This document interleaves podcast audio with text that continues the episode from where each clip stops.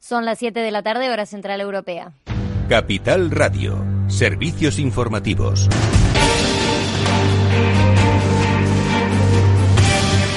Comenzamos con malas noticias para España porque el Ministerio de Sanidad ha registrado 390 contagios de coronavirus en las últimas 24 horas. Es el peor dato desde el final del estado de alarma. Son 127 casos más que ayer. Además, la autoridad sanitaria ha informado de cuatro nuevas muertes. Hoy se ha registrado un nuevo brote con cinco positivos en Madrid que tiene origen en una cena celebrada entre ocho personas en un domicilio particular. El problema es que tres de los integrantes volvieron a sus lugares de origen viajando en dos trenes y también en un vuelo nacional. Ahora hay 61 personas confinadas por este rebrote. Hablando del coronavirus, les contamos buenas noticias y es que Moderna ha asegurado que todos los pacientes en los que se probó la vacuna contra el COVID-19 generaron anticuerpos. Tras estos resultados, la biotecnológica americana va a ampliar el estudio y va a buscar a 30.000 voluntarios para seguir probando el tratamiento. El epidemiólogo de la Casa Blanca, Anthony Fauci, dijo que sin duda son buenas noticias y también explicó que los anticuerpos neutralizantes son la clave en la protección contra una infección viral. Los investigadores dijeron que no encontraron riesgos de seguridad graves, aunque algunos participantes tenían dolor en el lugar de la inyección y síntomas como fatiga, dolor de cabeza y también escalofríos. El Congreso ha dado luz verde al fondo de 16 mil millones para las comunidades autónomas en medio de un chaparrón de críticas al gobierno. Se ha aprobado el decreto ley aprobado el pasado 16 de junio por el gobierno con los criterios de reparto de este fondo no reembolsable entre las comunidades autónomas para afrontar la crisis provocada por la pandemia de COVID-19. Queda aprobado, pero no se tramitará por la vía de urgencia. El resultado de la votación lo anunciaba la presidenta del Congreso, Meritzel Batet. Queda convalidado el Real Decreto Ley. Se ha solicitado la tramitación de este Real Decreto Ley como proyecto de ley por el procedimiento de urgencia, por lo que procedemos a votar dicha solicitud. Comienza la votación. Por lo tanto, no se tramita como proyecto de ley por el procedimiento de urgencia. Por otro lado, el presidente Pedro Sánchez ha reconocido que ve muy difícil esa negociación europea para el reparto del Fondo de Recuperación. Vamos a escuchar sus palabras. Creo que todos tenemos que hacer un esfuerzo para poder llegar a ese acuerdo. Y evidentemente pues todos tendremos que hacer renuncias para poder llegar a ese acuerdo. Porque lo importante es efectivamente que demos esa respuesta común eh, y un acuerdo a 27, pues ya es difícil, por eso es evidente que todos tendremos que ceder en algunas de nuestras posiciones.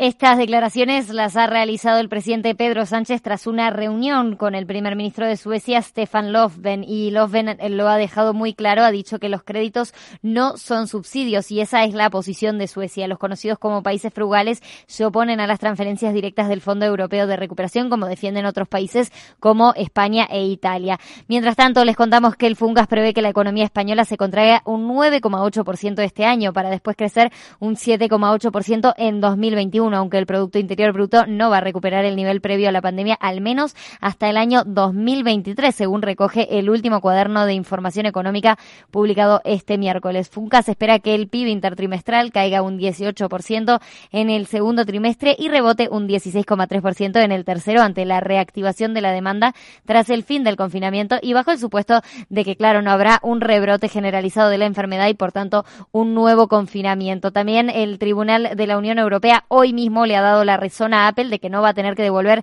esos 13 mil millones de euros en Irlanda. El Tribunal General de la Unión Europea ha anulado en una sentencia la decisión de la Comisión Europea que pedía a Irlanda recuperar 13 mil millones de euros más intereses en impuestos no abonados por la empresa estadounidense Apple a Dublín. Y ahora vamos a ver qué están haciendo los mercados financieros. Claves del mercado. Miramos ahora al Dow Jones, está en positivo, sube un 0,59%, lo vemos en los 26.800 puntos. El S&P 500 también sube un 0,59%, 3.216 puntos. Hoy vemos al Nasdaq que está arriba, pero no tanto como el resto de los índices. Lo vemos subir un 0,07%. Y recordamos también que el IBEX 35 hoy ha terminado en la jornada un, eh, eh, en positivo, un 1,84% arriba, 7.487 puntos.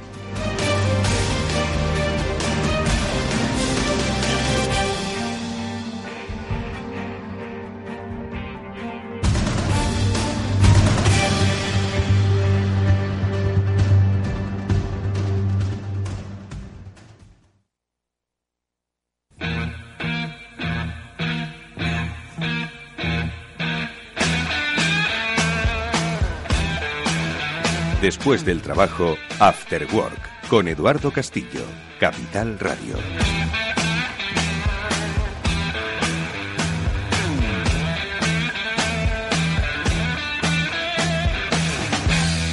Muy buenas tardes amigos, bienvenidos un día más al After Work en Capital Radio. Vamos a adelantaros hoy los temas, contenidos que vamos a tratar a lo largo de nuestro programa. Hasta las 8 de la tarde estaremos, o una hora de radio si lo estáis escuchando en podcast ahora mismo, en los que vamos a tratar de inspiraros en nuestra eh, sección habitual del emprendimiento senior. Ya sabéis que la realizamos con la ayuda de 50 Pro, es una consultora especializada en ayudar a esos emprendedores, emprendedores senior. Y hoy tenemos a una protagonista muy especial porque es posiblemente nuestra emprendedora más senior que ha pasado por el programa. De hecho, puede ser de las emprendedoras más senior que hay en España. Y es que Georgina Regas es una emprendedora pues octogenaria, yo creo que cerca de los 86, luego se lo preguntaremos, y de su experiencia emprendedora, que además ha querido llevar de manera solidaria a otros continentes, pues vamos a tratar de compartir y de inspirarnos especialmente en su experiencia de vida y en su experiencia de empresa. Pero luego vamos a dedicarnos a revisar pues cómo han sido los diferentes sectores. Eh,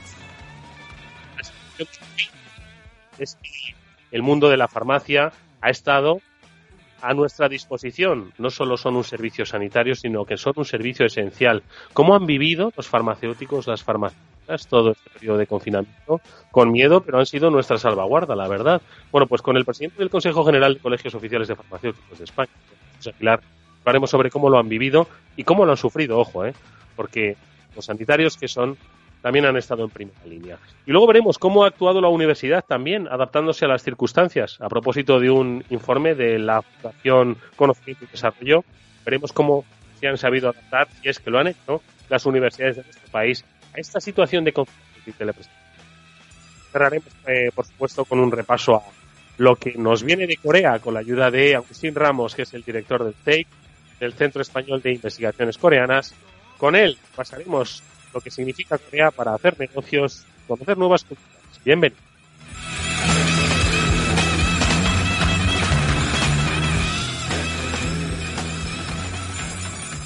After Work con Eduardo Castillo.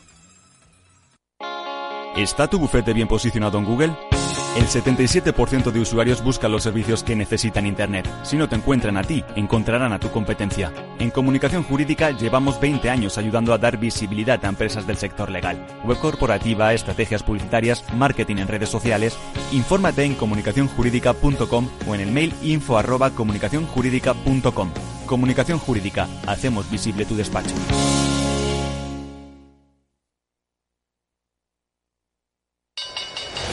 ¿Quieres aprender a invertir? En XTB encontrarás la oferta formativa online gratuita más sólida del mercado, así como una cuenta demo para que practiques hasta que estés preparado. Entra en xtb.es y apúntate. Producto difícil de entender. La CNMV considera que no es adecuado para inversores minoristas debido a su complejidad y riesgo. After Work con Eduardo Castillo.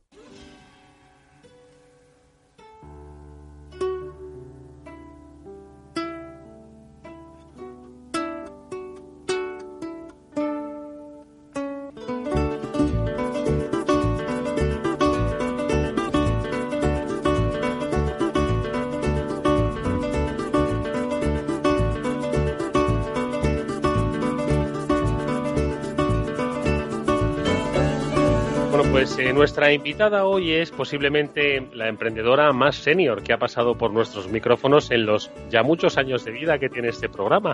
Hemos tardado muchos años, bueno, pues los que quizás tienen que pasar para que alguien encuentre la inspiración. Esta le llegó a nuestra invitada hace ya bastantes años, eh, porque yo creo que desde que tenía cuarenta y pico empezó a entender que quizás con sus manos y sus ganas podía hacer negocio o podía vivir de aquello que se le daba bien. Carolina eh, eh, Georgina Regás es nuestra invitada, es eh, una de las imparables que seleccionó Aquarius como una de las personas más inspiradoras y emprendedoras de los últimos tiempos. Georgina, bienvenida, ¿cómo está? Muy bien, soy bien, soy, soy bien si no entro en detalles. Eh, Georgina, muchísimas gracias por estar con nosotros. Georgina, usted ahora mismo tiene 86 aproximadamente, ¿no? No, 87. En agosto cumple los 88. Ya, ya ha hecho los ocho. Bueno, pues nada, que, los, los celebre a la sombra, ¿de acuerdo? Que se, se promete un, un verano caliente.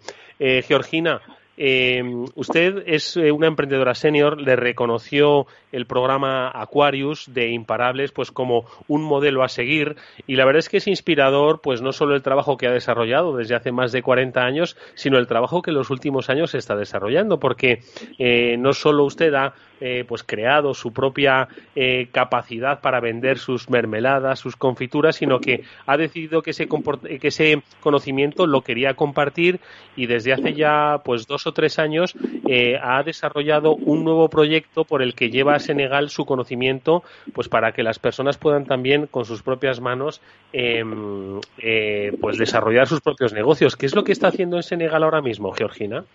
No, bueno, eh, primero hicimos una una cooperativa de las mujeres, que eso me lo pidió un chico que conocí en un Tex-Mex, esos que, que hacen, que me, me pidieron que, que cerrara el, que era para gente joven y, emprendedora y digo es que yo no puedo cerrar nada no soy no soy ni emprendedora ni soy joven o sea dice dice bueno es igual tú tú cierras el programa y en el en el en el Teatro Nacional de Cataluña me, vi allí cerrando el programa con, con me parece que había cinco mil personas que me horrorizó pero pero bueno cuando empiezas a hablar pues pues hablas y piensas que solo que una persona se beneficie de lo que dices ya ya vale la pena. O sea que no sé y así hicimos una cooperativa allí la estuvimos preparando y entonces, em, bueno, el primer año, eso fue en 2000,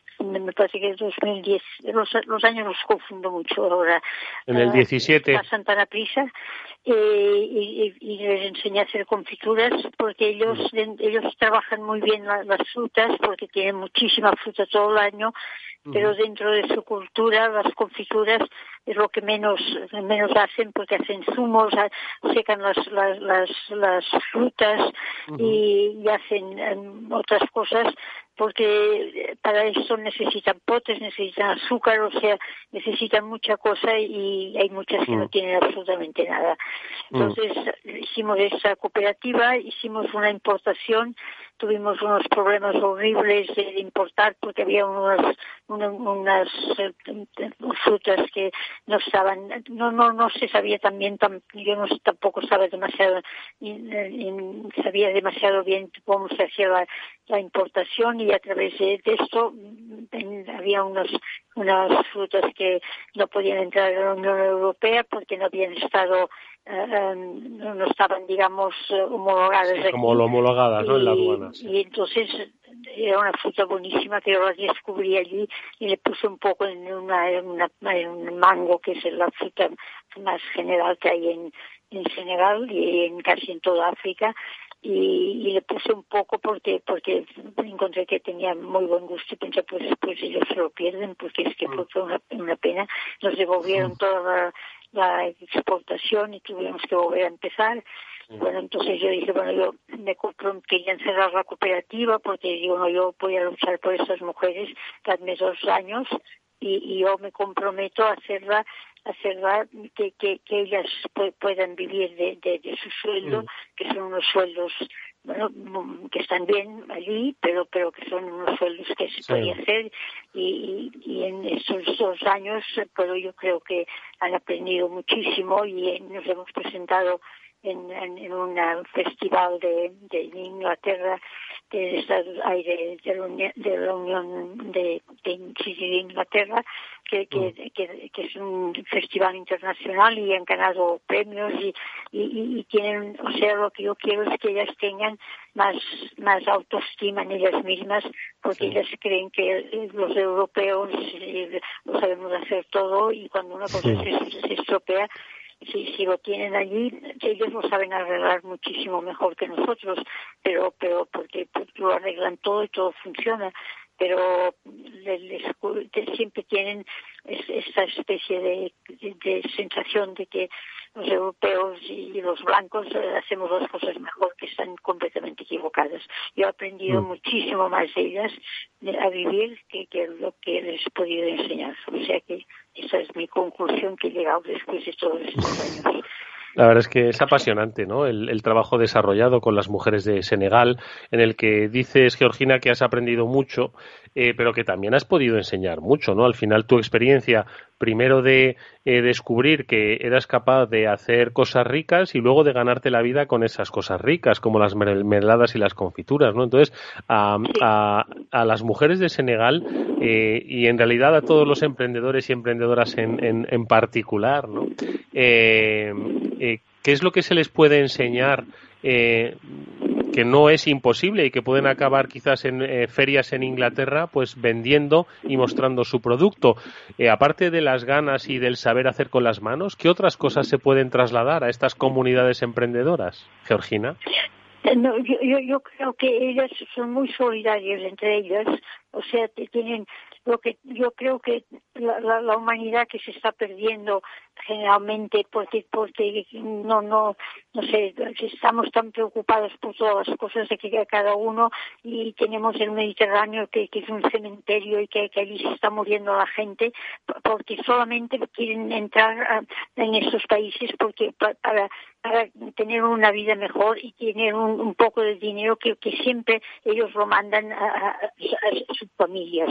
Entonces eh, yo yo creo que nos hemos no sé que que, que hemos de volver a, tener esta especie de humanidad, pues, porque si no, eh, la, la vida no no tiene ningún sentido no no no bueno para mí no tiene ningún sentido porque no no no podemos vivir solamente de, de, ir comprando y gastando y todo esto no no sé entonces eso es lo que me han enseñado porque además ellos están siempre contentos siempre bailan. O sea que incluso a veces me, eh, cortan la, la, la, la fruta y, y, cuando van desde, desde donde preparamos la fruta hasta la cocina que está al lado se van bailando de, de, de una manera que, que, que a mí me tiene fascinada porque porque un día les dije cómo venís todas limpias y lavan constantemente a los niños y la ropa y todo eso y cómo venís aquí también vestidas que yo siempre iba con una camiseta y unos pantalones y, y, me dijo el África y bueno pues, pues es la África y, y, tienen tienen un concepto de, de, de, la vida pues que, que, que me atrae muchísimo porque porque saben saben viven viven al día y, y, no no no sé las personas mayores les tiene un respeto yo no he tenido nunca ningún problema allí porque todo el mundo me ha ayudado a, a cruzar una calle a, que cuando tengo que coger un taxi cuando cuando me tienen que llevar a algún sitio quiero decir no sé, tienen un respeto por, por, por los demás que, que a veces yo lo encuentro a faltar en, entre nosotros, no sé, mm. quizás no, no sé si es que estoy equivocado o no, tampoco tengo ninguna seguridad. Yo, creo que, no. Es lo que me, hace vivir a mí de una forma mucho más satisfactoria. Georgina, eh, usted tiene nietos, supongo, ¿verdad? Sí, tengo unos nietos maravillosos, eso es verdad.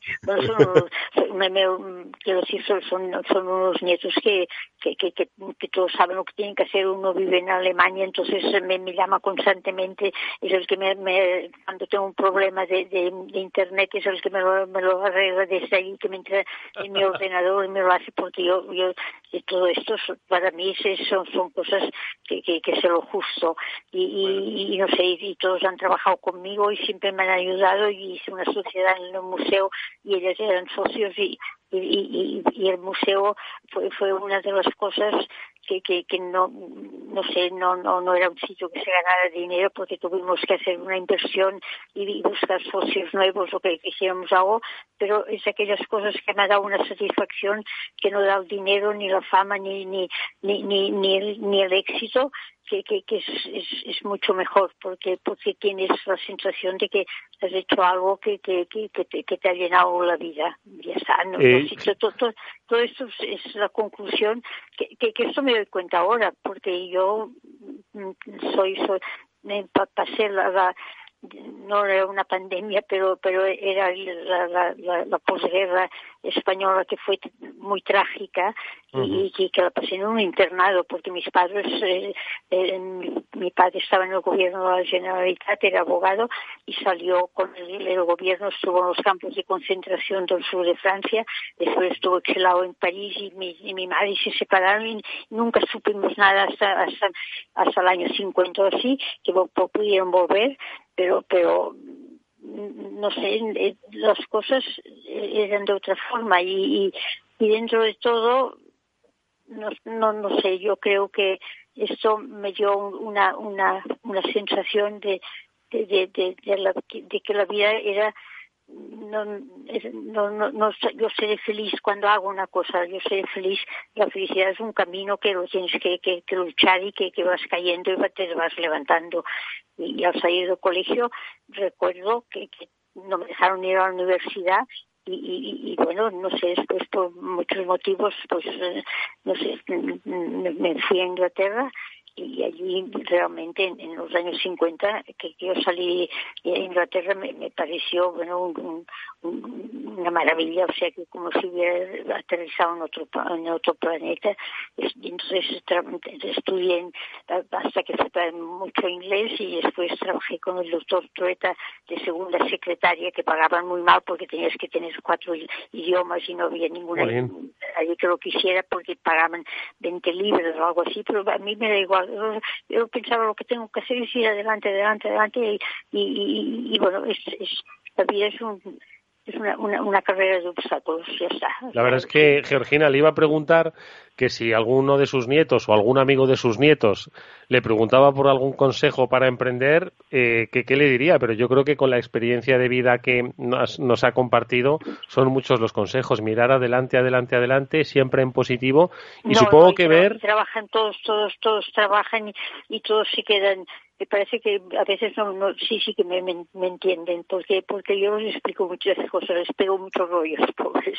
No pero me, me quieren mucho y, y, yo los quiero mucho y ya está. Y no sé tengo no no es, es que es que es, y, y todo lo que, que, que no me gusta lo paso por un pedazo y, y, y, y se, se va. Y, ya, aquello ya, ya no cuenta en mi vida porque no no no puedes no no no no, no puedes cargarte de ni ni ni de odio ni ni de, malos tratos ni de, cosas de esas o sea todo eso hay que olvidarlo.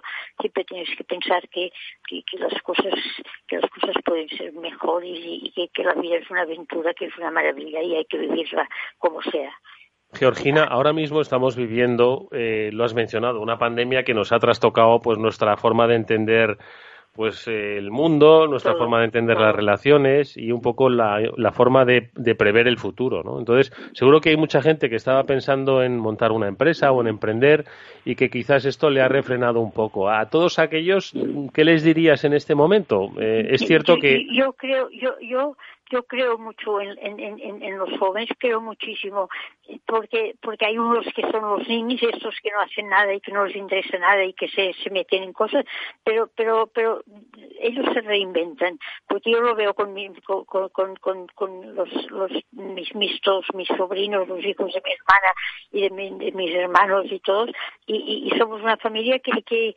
que, que, que yo veo que esos chavales se, se van reinventando a medida que, que, van haciendo cosas. Lo que pasa que, que, no están, digamos, no, no, no hacen ni ahora ni antes, pero después de esto, esto va a ser como una revolución, como la revolución industrial que, que cambió el mundo, porque en cierta manera fue un cambio, un, un, cambio importante, y esto también será un cambio importante, porque eso lo que nos va a pasar es que es que los ricos van a ser más ricos y van a estar mucho más, más angustiados porque pierden no sé cuántos miles de millones en la bolsa o en donde sea y no se pueden comprar, no pueden cambiar el coche y esas cosas. Los pobres se, se, se están espabilando muchísimo más y tienen muchas ayudas y hay muchísima gente que trabaja solidaria con la gente y entre medio estamos nosotros estos que, que, que bueno, que somos esta gente que, que, que, que no, no, no dominamos las cosas porque no las hemos dominado nunca, porque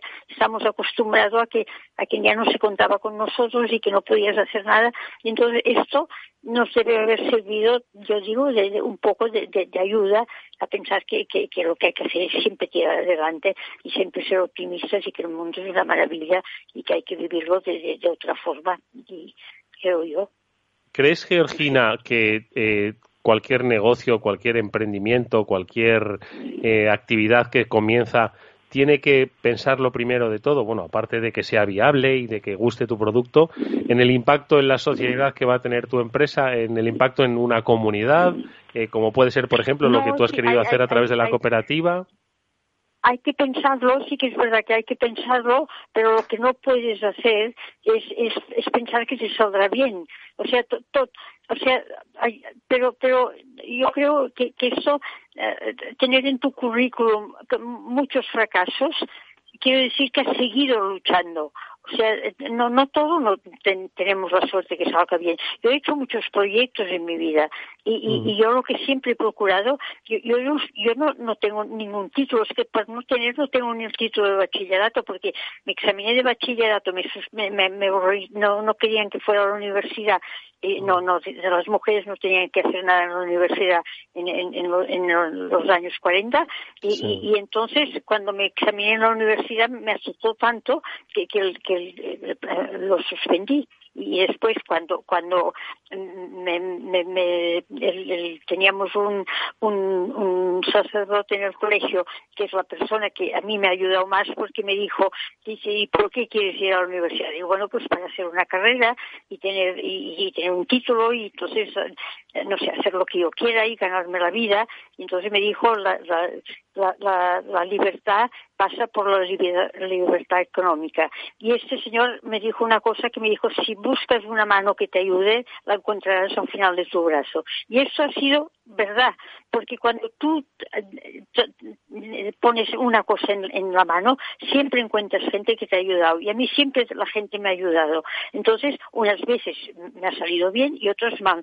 Si yo, la primera que me ha fallado, me hubiera pagado, eh, tendría nadie me hubiera ayudado nunca más pero pero el hecho de que tú vas y cuando una persona dice mira es que yo he hecho esto me ha salido mal pero tengo esta idea quiere decir que esa persona está preparada para, para seguir luchando eso es lo importante. No no no es no no no, no tienes que y, yo la verdad es que cuando cuando monté un, un el museo de la confitura lo monté porque tenía un limonero en casa había escrito libros de cocina y, y, todo esto y, la verdad es que no había hecho una confitura en mi vida. Aprendí a hacer confituras y me, acuerdo que, que el, el, dueño de, del, del más de Torrent que, que, que, está en el pueblo de Torrent y que es que es, un, que es un, una cosa maravillosa que, que hizo, me dijo, nunca, le dije, no tienes ni, por, por ningún local que yo pueda pueda pueda utilizar y dice qué quieres hacer digo quiero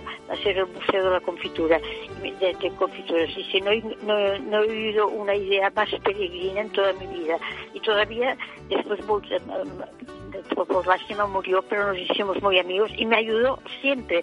O sea, el primer año no me quiso cobrar alquiler porque me dijo que no saldría.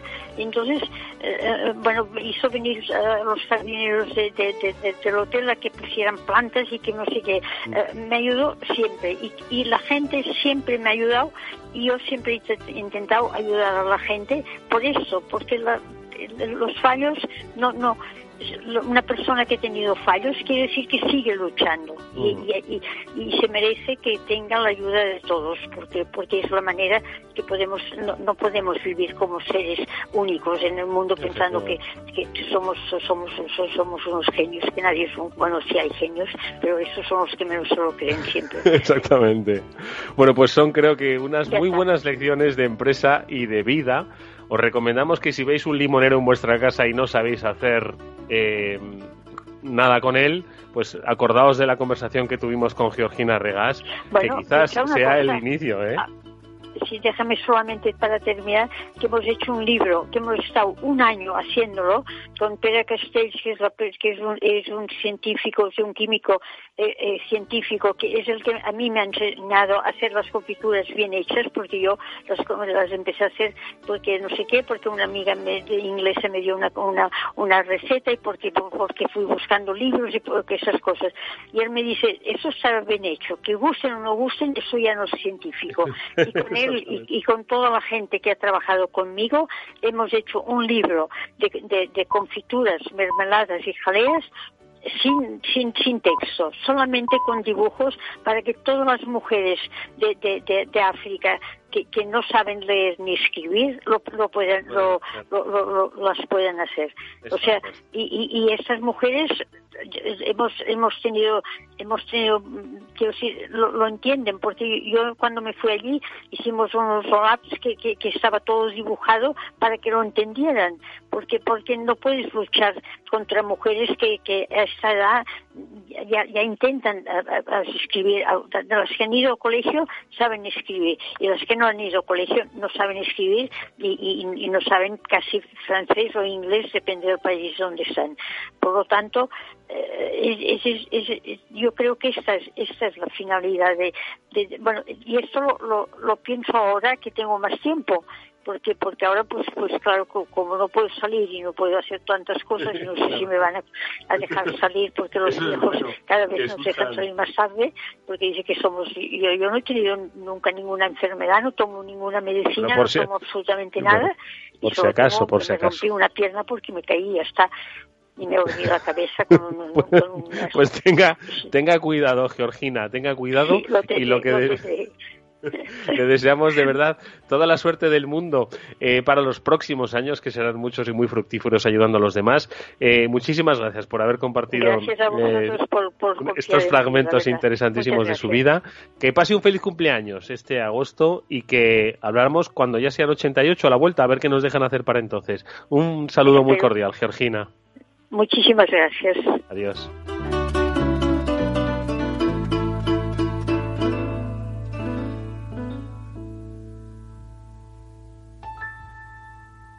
After Work con Eduardo Castillo. Hola, soy Leopoldo Abadía, autor de La Crisis Ninja y quiero hablaros de lo normal. Lo normal es que cuando compramos algo sepamos cuánto tenemos que pagar, ¿no? Pues eso mismo debería suceder a la hora de invertir. Por eso me gusta Finanbest, comisiones bajas y claras, sin letra pequeña. Entra en finanbest.com y descubre que lo normal es extraordinario. Lo normal es Finanbest. De la mano de Alejandro Mazón y el equipo de Cuídate Deluxe, llega el chico del chándal a El Balance para ayudarnos a estar en forma y mejorar nuestro bienestar general. Los miércoles a las ocho y media de la tarde en El Balance. Capital Radio. After Work con Eduardo Castillo.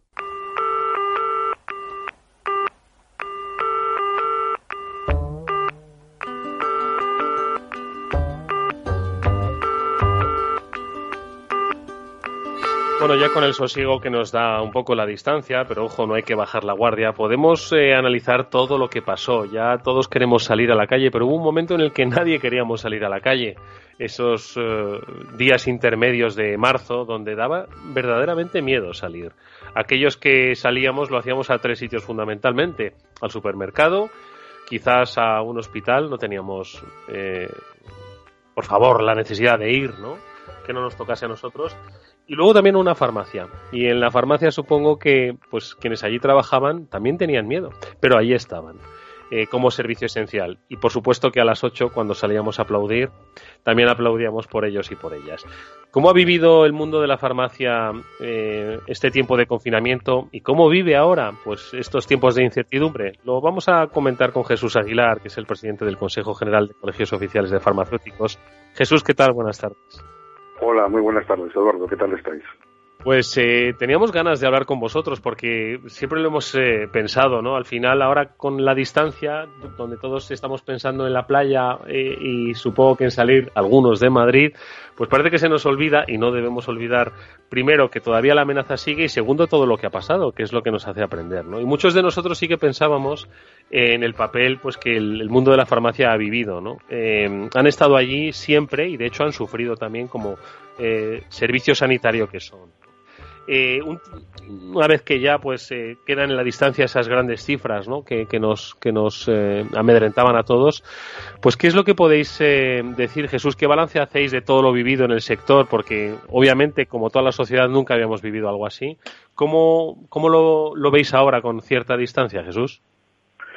Bueno, pues realmente solo han pasado tres semanas desde que hemos terminado con este con este estado de, de alerta, ¿no? De, alarma en todo en todo el país. Pero bueno, sí, es verdad que la situación ha sido una situación muy complicada para los farmacéuticos, para estos para además para muchos farmacéuticos que trabajan en distintas áreas, ¿no? Desde los hospitales hasta la industria, la distribución farmacéutica y lo más en, el, en las oficinas de farmacia, en las 22.000 oficinas de farmacia donde trabajan pues 52.000 profesionales farmacéuticos, ¿no?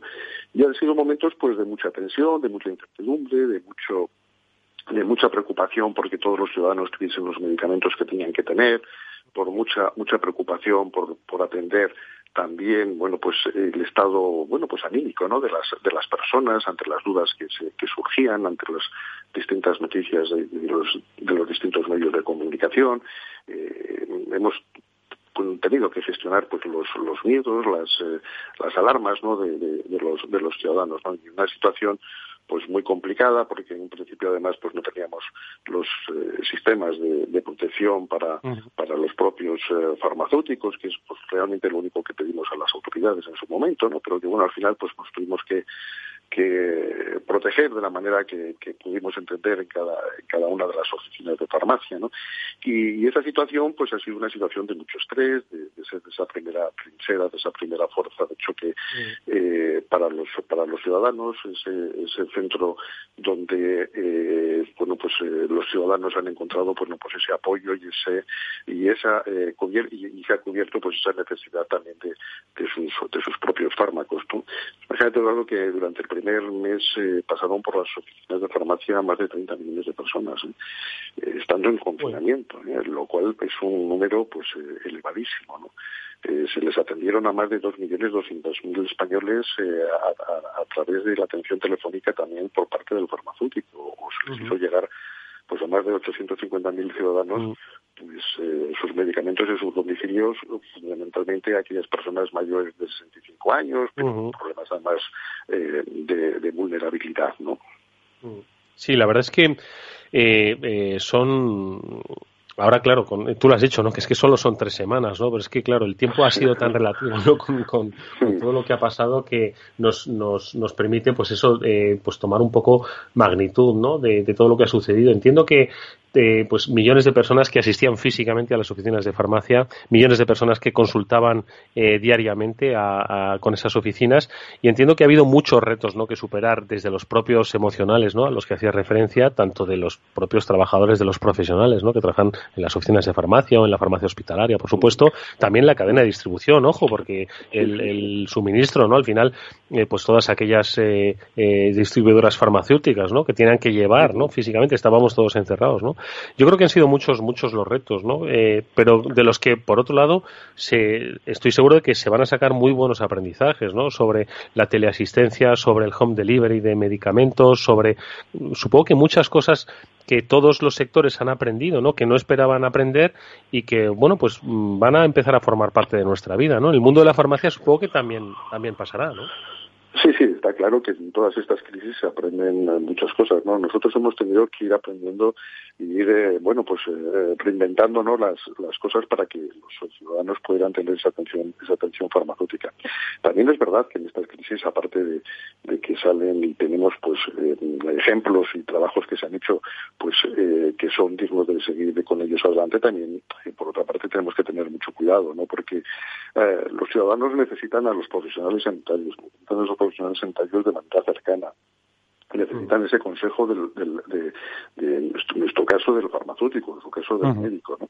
no podemos tener ahora de repente pasar a, un estado en el que la medicina o en el que la farmacia sea todo a través del, del telefarmacia o telemedicina, ¿no? o sea, yo creo sí, de una videoconferencia, ¿no? Esto, efectivamente, ¿no? Hay que andarse con mucho cuidado porque aquí estamos hablando de personas, estamos hablando de enfermedades, estamos hablando de patologías, estamos hablando de, de llegar a entender eh, lo que le pasa al ciudadano, estamos hablando de su protección de datos, o sea, estamos hablando de muchas cosas que necesita, que se necesita una, una cercanía y que se necesita un contacto, ¿no? Con, las, con los ciudadanos.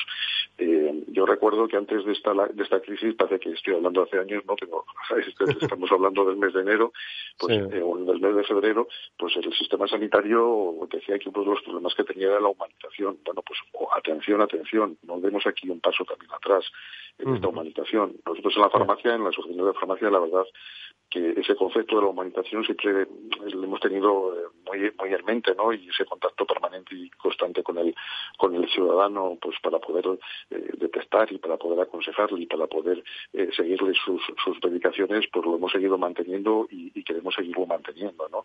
Mm. El que el farmacéutico pueda llegar a acercarse al, domicilio del ciudadano, pues, pues estupendo, pero, pero atención porque los medicamentos son, son bienes de consumo, son, son eh, son, son medicamentos, son drogas, son, son eh, productos que, que, utilizamos pues para mejorar mm. nuestra nuestra salud o para o para para curar eh, enfermedades no o para aliviarlas y esto necesita ese consejo farmacéutico y esa y esa atención y el saber que además un paciente crónico que es normalmente ese paciente más habitual en la farmacia es un paciente que, suele tener varias patologías y que hay, que prestarle una atención pues, pues permanente. ¿no? Mm. Entonces, esa ha sido un poco nuestra obsesión durante todo este tiempo, ¿no? que independientemente de este, de este confinamiento, pues pudiéramos eh, hacerles eh, tener ese contacto y esa relación con el, con el ciudadano, ¿no? Hasta el punto que, bueno, pues con la propia Guardia Civil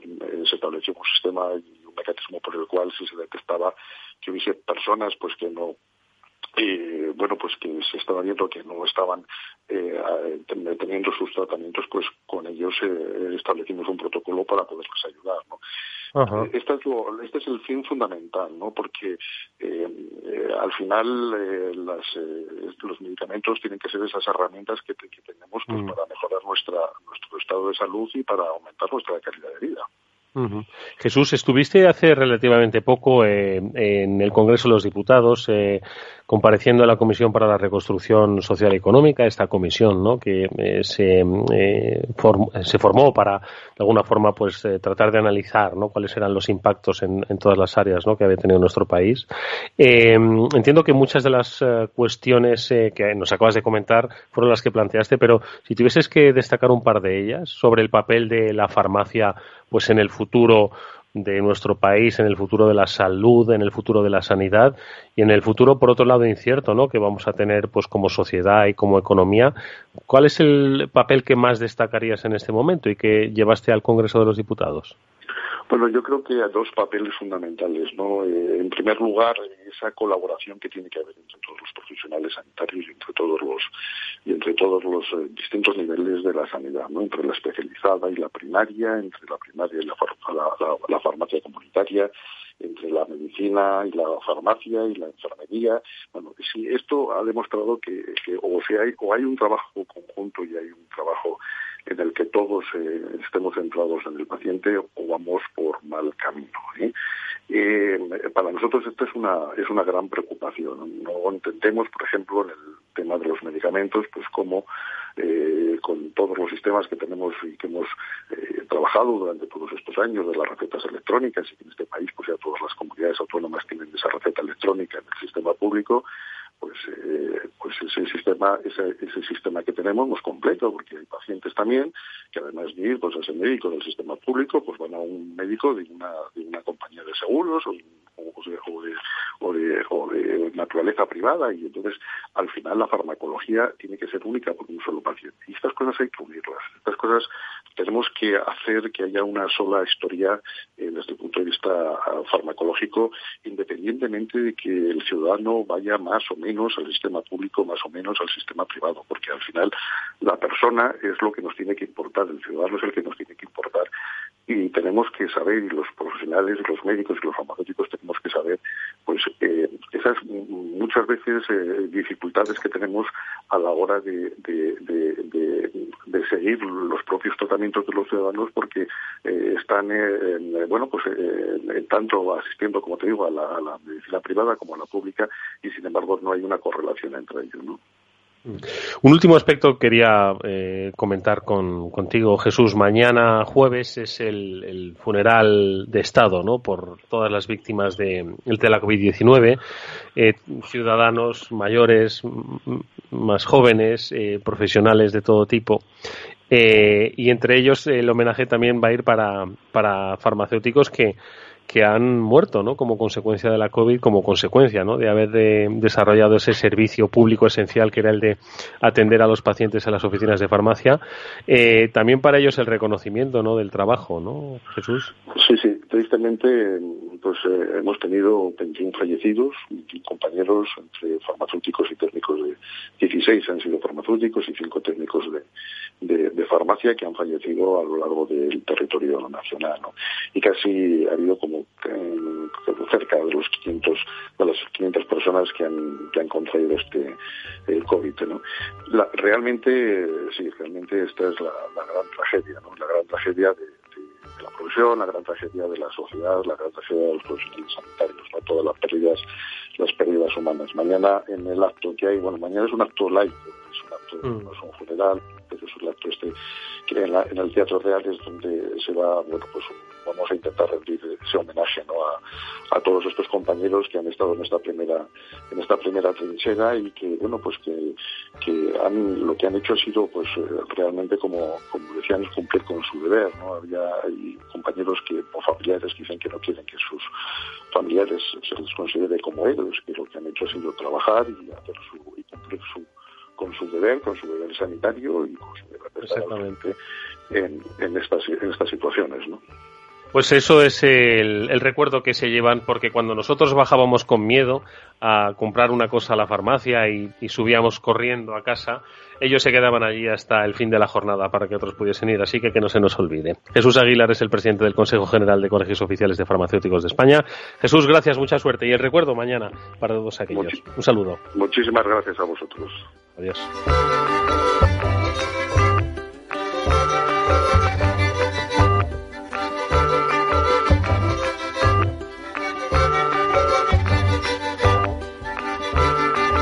Son muchos los sectores que en una medida u otra eh, se vieron impactados por todo lo que ocurrió y todavía lo que está ocurriendo, ojo, eh, ya no por el confinamiento, pero sí por una pandemia que no solo no ha acabado, sino que está en su punto más álgido a escala global.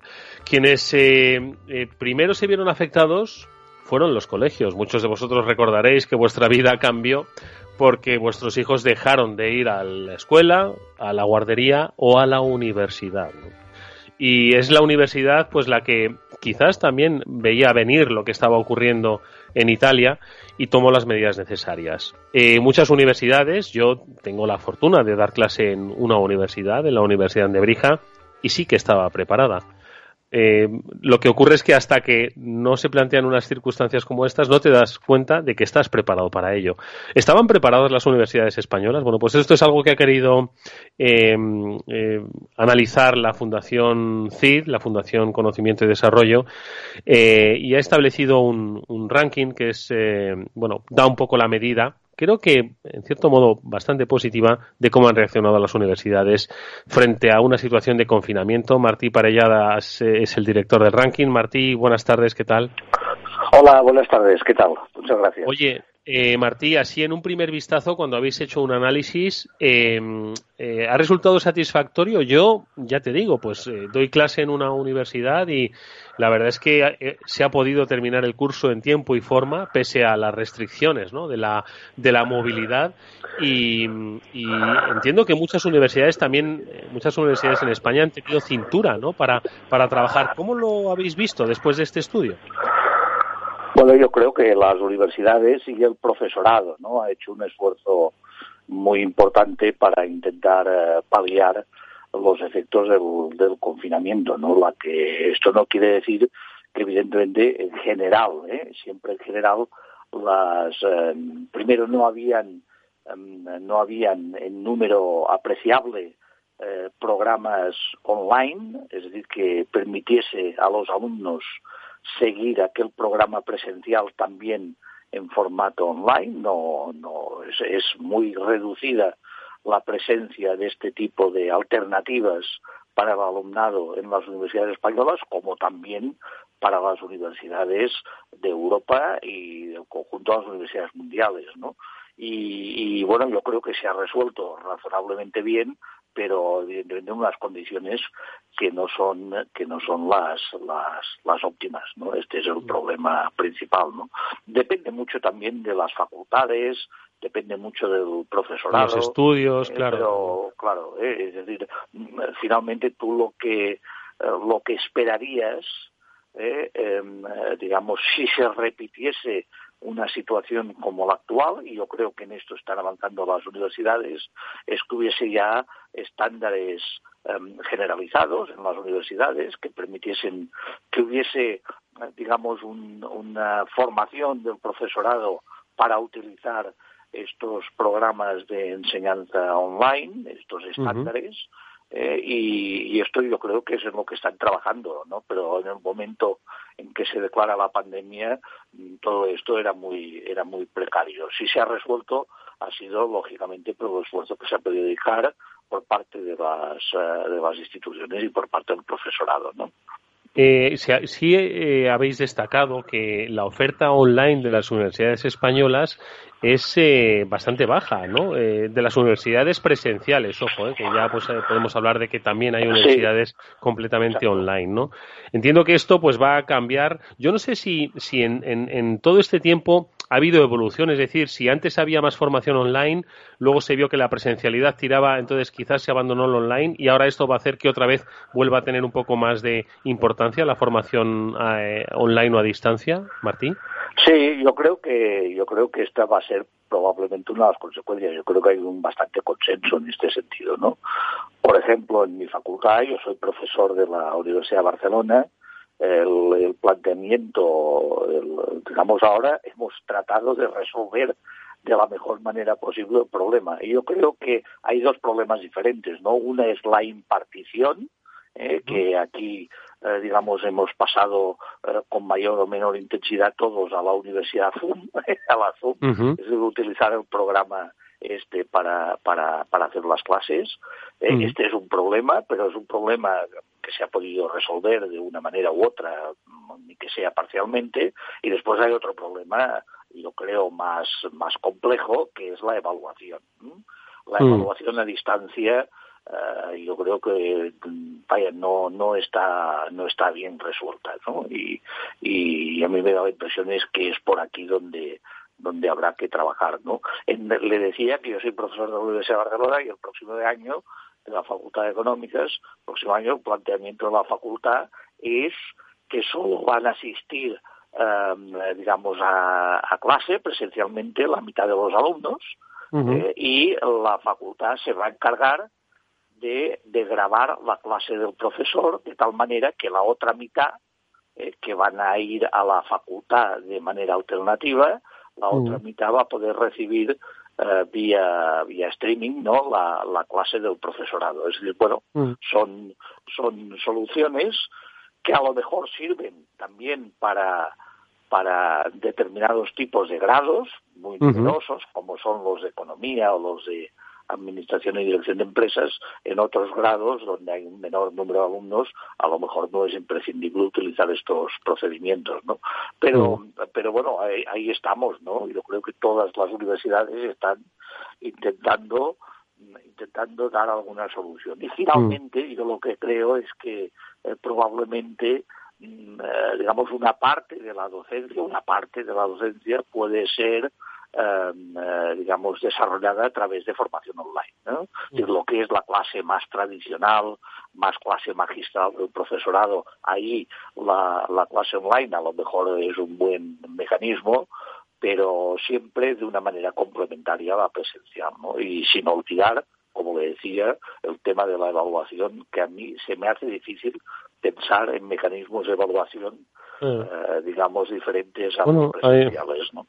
Ahí está el gran reto, ¿no? Yo estaba recordando, Martí, que otra de las veces, porque hemos hablado en más de una ocasión en este programa, yo creo que hacíamos referencia pues a uno de los grandes estudios ¿no? que hacía la Fundación sobre la evolución y la innovación ¿no? de la Universidad Española y entonces en comparación ¿no? con el resto de las universidades europeas y pues aquí decía pues que íbamos lentos, ¿no? un poco quizás por esa estructura y burocracia. ¿no? Pues claro, esto del coronavirus ha hecho pues que tengamos que espabilar sí o sí. ¿no? Entonces aquí el proceso de tecnologización, digitalización y procesos de innovación docente ya van a ser una obligación ¿no? precisamente para adaptarse a estas circunstancias y ahí y de ahí pues un poco los grandes retos que decías, ¿no? pues buscar esos sistemas de evaluación donde nos vamos a tener que apoyar sí o sí en la tecnología pues para que pues se pueda verificar ¿no? que, que los alumnos adquieren las competencias. Sí, sí, sí. Yo creo que este es un tema, ¿no? Por ejemplo, tenemos eh, tenemos algunos espejos a los que mirarnos, ¿no? Un espejo al que mirarse son las escuelas de negocio. Hay escuelas de negocio de prestigio internacional, algunas de ellas que pueden tener un 80% de alumnos internacionales. Para ellos es de vida o muerte resolver este tema bien, ¿no? Entre otras cosas, porque en general no son instituciones públicas, en general son instituciones privadas y lógicamente su eh, digamos su supervivencia también depende de las matrículas de los alumnos, ¿no? Ellas han hecho un esfuerzo eh, inmediato y muy radical. Yo creo que la, la universidad pública más tradicional pues tendrá, tiene que hacerlo, lo ha hecho ya y tendrá que esforzarse todavía. Nos tendremos que esforzar todavía más. ¿no? La verdad es que nos esperan eh, muchos retos, ¿no? Pero que al final también generan oportunidades, porque si eh, digitalizamos, ¿no? Esos, esos procesos o hacemos un poco más esa formación online, pues eh, comentabas, ¿no? Que hay másteres, ¿no? Que, viven mucho de, esa de ese alumnado internacional, pues más internacional que una formación a distancia no puede haber, ¿no? Entonces eso quizás también pues deba ser aprovechado, ¿no? Por esa por esa vía. Sí, y, también nos va a obligar a, cierto, cambiar eh, digamos, una cierta idea de lo que es internacionalización, ¿no? A lo mejor la internacionalización no es exclusivamente a través de la movilidad de los estudiantes, que seguro que lo es, ¿no? Pero no mm. exclusivamente, ¿no? Y vamos a mm. tener que buscar estos otros mecanismos. El tema de la formación online, yo creo que no es un tema, es decir, a ver, em, si queremos hacer una clase introductoria, eh, por ejemplo, yo que sé, de microeconomía, pues seguro mm que hay programas, hay, hay formación online de primera categoría a nivel mundial. ¿no? Por tanto, hombre, se trata de que el profesorado haga esto, el profesorado de cada universidad haga esto, pero también utilicemos los recursos que están a disposición de todos, ¿no? Y, que son, lógicamente, son programas de una calidad eh, excelente, ¿no? Esto es lo que permite la formación online y a lo mejor esto va a que el rol del profesor sea un rol no exactamente igual al que ha sido hasta ahora, ¿no? que puede ser más complementaria de la formación online, más de debate, más de discusión con los alumnos, etcétera, ¿no? Yo creo que se abren oportunidades, sin duda, y habrá que habrá que ver cuáles podemos aprovechar y qué se puede hacer. Lo que está claro, Martí, es que en septiembre, octubre va a ser fascinante esa clase eh, que va a dar, que se va a grabar, que se va a digitalizar, aparte de los alumnos, en los que tendrá que explicar cómo se producen las crisis derivadas de pandemias que nos esperaban. Eh, ¿Quién se lo iba a decir al principio del año, verdad? ¿Quién lo iba Lo contaremos, Imagínate en economía, ¿no? se queda mucho de sí, incluso en los contenidos teóricos de, la, de, los programas, ¿no? Martín Parella es el director del ranking FIT sobre la digitalización de la universidad. Gracias, Martín. Ha sido un placer volver a, eh, Pues, escucharte hablar contigo. Pues gracias a vosotros otra vez. Muchas gracias. Venga, Super, por supuesto, hasta mañana que volveremos a las 19 horas. Hoy Corea lo hemos tenido que aplazar. Interesantísimos programas, os lo recomiendo reescuchar todo lo que nuestros eh, invitados hayan cuenta. Alberto Coca, gestionó técnicamente el programa. Os habló Eduardo Castillo, nos vemos mañana. Adiós.